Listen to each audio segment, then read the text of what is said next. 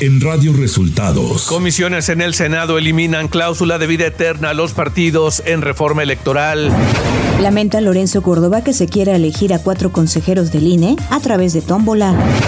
El presidente López Obrador reitera que no tiene ninguna intención de desaparecer al INE. Esto y más en las noticias de hoy. Este es un resumen de noticias de Radio Resultados. Bienvenidos al resumen de noticias de Radio Resultados. Hoy es 21 de febrero y ya estamos listos para informarle Valeria Torices y Luis Ángel Marín. Quédese con nosotros, aquí están las noticias. La mañanera.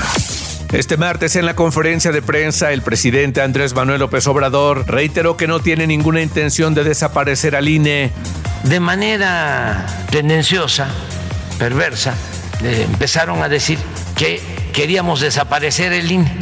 Y como hay mucha desinformación, pues mucha gente se creyó esto, que era un atentado a la democracia.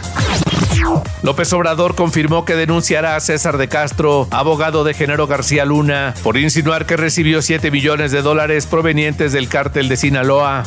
Sí, está decidido, nada más estoy haciendo una investigación sobre cómo es el procedimiento, pero claro que sí. El jefe del Ejecutivo aseguró que no tiene nada en contra de los periodistas de México y que respeta su profesión. Los asesinatos de periodistas lamentables completamente, sí, nada tiene que ver con el gobierno nosotros. O sea, nosotros no mandamos a asesinar a nadie no torturamos a nadie, no damos las órdenes para que desaparezcan las personas, ¿sí? no damos las órdenes para que haya masacres, eso ya cambió. Este martes en la conferencia de prensa el secretario de Marina, Rafael Ojeda, dio a conocer que fuerzas federales desmantelaron el pasado 9 de febrero una bodega de armamento del grupo delictivo Los Menores, la cual estaba siendo abastecida tras la detención de su líder, Ovidio Guzmán. Después del evento de la captura de Ovidio Guzmán, pues, se, obtuvo información de inteligencia que había una casa que, en donde se estaban agrupando armamento eh, se llevó a cabo un trabajo de inteligencia, de ubicación y se coordinó para entrar a esa casa y se encontró este armamento, 35 armas largas, 33 cartuchos, 3.900, perdón, 33 cargadores y 3.999 cartuchos. Radio Resultados Nacional. Las Comisiones Unidas de Gobernación y Estudios Legislativos del Senado aprobaron dejar fuera del Plan B de la reforma electoral la cláusula de vida eterna relacionada con la transferencia de votos que permitía que los partidos mayoritarios transfirieran votos a partidos minoritarios. Este aprobaron la minuta del proyecto por el que se reforman adicional y derogan disposiciones de la Ley General de Instituciones y Procedimientos Electorales. Sin embargo, se excluyó la llamada cláusula de vida eterna ubicada en el artículo 12 de dicha ley. El presidente Andrés Manuel López Obrador recibió este lunes en Palacio Nacional a un grupo de legisladores estadounidenses con quienes conversó sobre libre comercio, migración y seguridad. Por medio de redes sociales informó del encuentro con Maggie Hansen y Tom Carper, ambos senadores demócratas, así como con los congresistas de ese mismo partido, Lou Correa, Dan Kildee y Don Bayer, y con el congresista republicano Jerry Carl. El consejero presidente del INE, Lorenzo Córdoba, lamentó que en el proceso de elección de los próximos cuatro integrantes de ese instituto existe quien busque renunciar a hacer política y que se quiera elegir a cuatro consejeros a través de tómbola. Remarcó que esa forma está establecida en la Constitución como la última válvula de seguridad en caso de que no se llegue a acuerdos. A veces es bueno leer la Constitución, afirmó Córdoba. Alejandro Romano, abogado de Yasmín Esquivel, ministra de la Suprema Corte de Justicia de la Nación, presentó este lunes ante el Comité de Ética de la UNAM las pruebas para su defensa en el caso del plagio de la tesis, en el último día para presentar la documentación de defensa. El abogado señaló que estas pruebas consisten en las declaraciones hechas por la maestra asesora de la tesis, Marta Rodríguez, y por el presunto plagiado Edgar Ulises Baez, así como los dictámenes periciales y constancias relativas a pronunciamientos llevados a cabo por diversas personas. La Auditoría Superior de la Federación detectó irregularidades por más de 64.835 millones de pesos en el manejo de la cuenta pública de 2021, de los cuales únicamente se han recuperado 2.994 millones de pesos. Durante la tercera y última entrega de los informes de resultados de la Fiscalización Superior de la Cuenta Pública 2021, la Auditoría Superior de la Federación, a cargo de David Rogelio Colmenares Páramo, detalló que para este ejercicio se realizaron un total de 2.050 auditorías, mismas de las que se desprenden un total de 5.478 acciones y observaciones a diversos grupos y dependencias de los tres órdenes de gobierno. Economía. De acuerdo a información del INEGI, durante 2022, el mercado laboral mexicano tuvo una fortaleza con la creación de puestos de trabajo y en el cuarto trimestre se agregaron 1.7 millones de personas a alguna actividad económica, esto en relación con el mismo periodo del año anterior. Con ese incremento, el número de personas ocupadas llegó a 58.3 millones, de acuerdo con la encuesta nacional de ocupación y empleo. Clima. Para este día, el Frente Frío número 34 y la séptima tormenta invernal se desplazarán gradualmente sobre el noroeste y norte del país y ocasionarán lluvias puntuales muy fuertes en Sonora, fuertes en Sinaloa, Chihuahua y Durango, además de posible caída de nieve o aguanieve en las sierras de Baja California, Sonora y Chihuahua y condiciones que se extenderán hacia Sinaloa y Durango a partir de esta noche. Ciudad de México.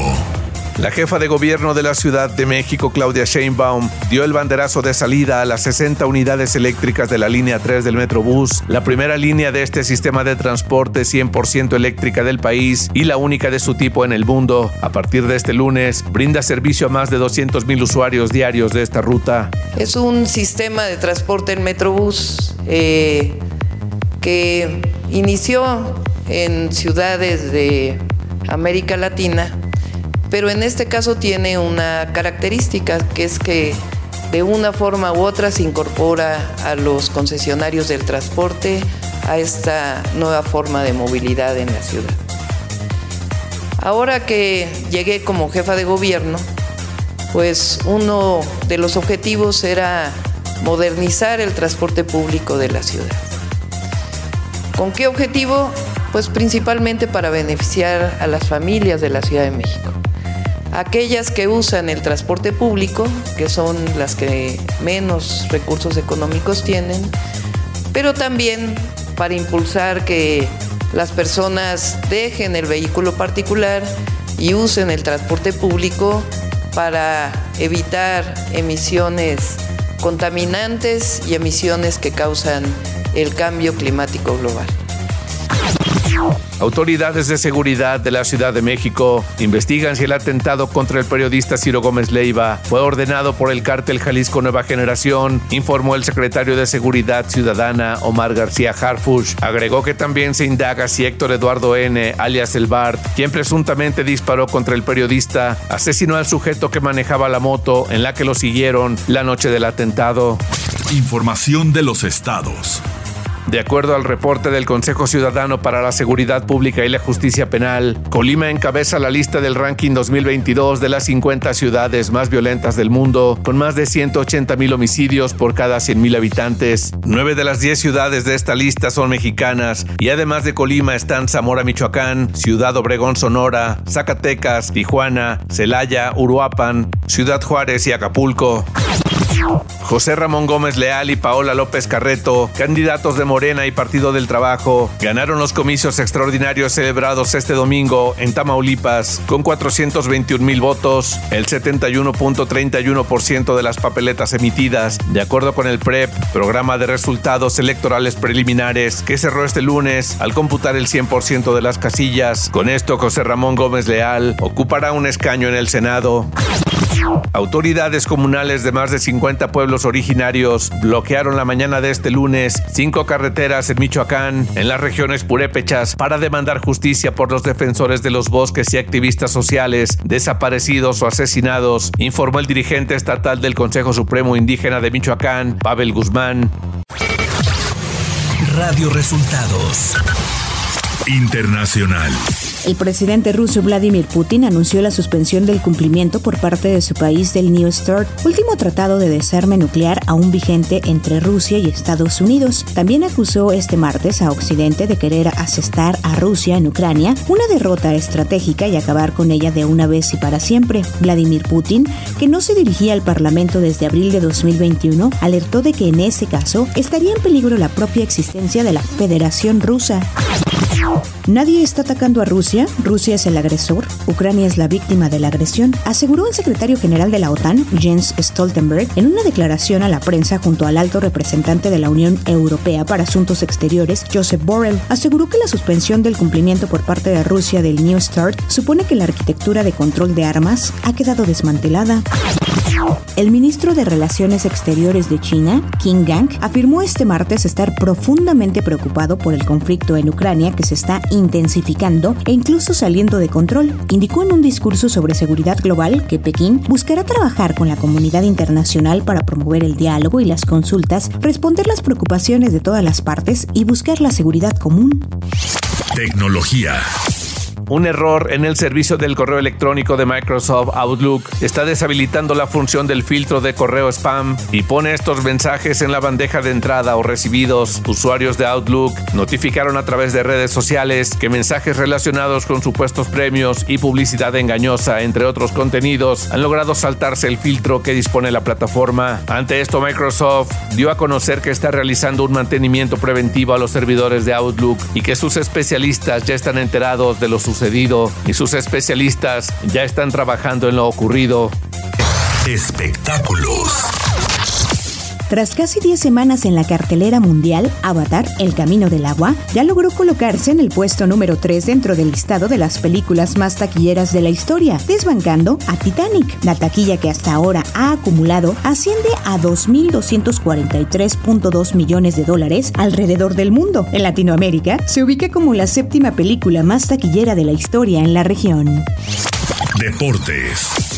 El boxeador mexicano y multicampeón Saúl El Canelo Álvarez confirmó su primera pelea en Jalisco en 12 años a través de un video en redes sociales en el que aparece con el gobernador del estado, Enrique Alfaro. El Canelo informó que expondrá los cetros de peso supermediano ante un rival por definir que podría ser el británico John Ryder para volver a pelear en Jalisco. Y hasta aquí las noticias en el resumen de Radio Resultados. Hemos informado para ustedes Valeria Torices y Luis Ángel Marín.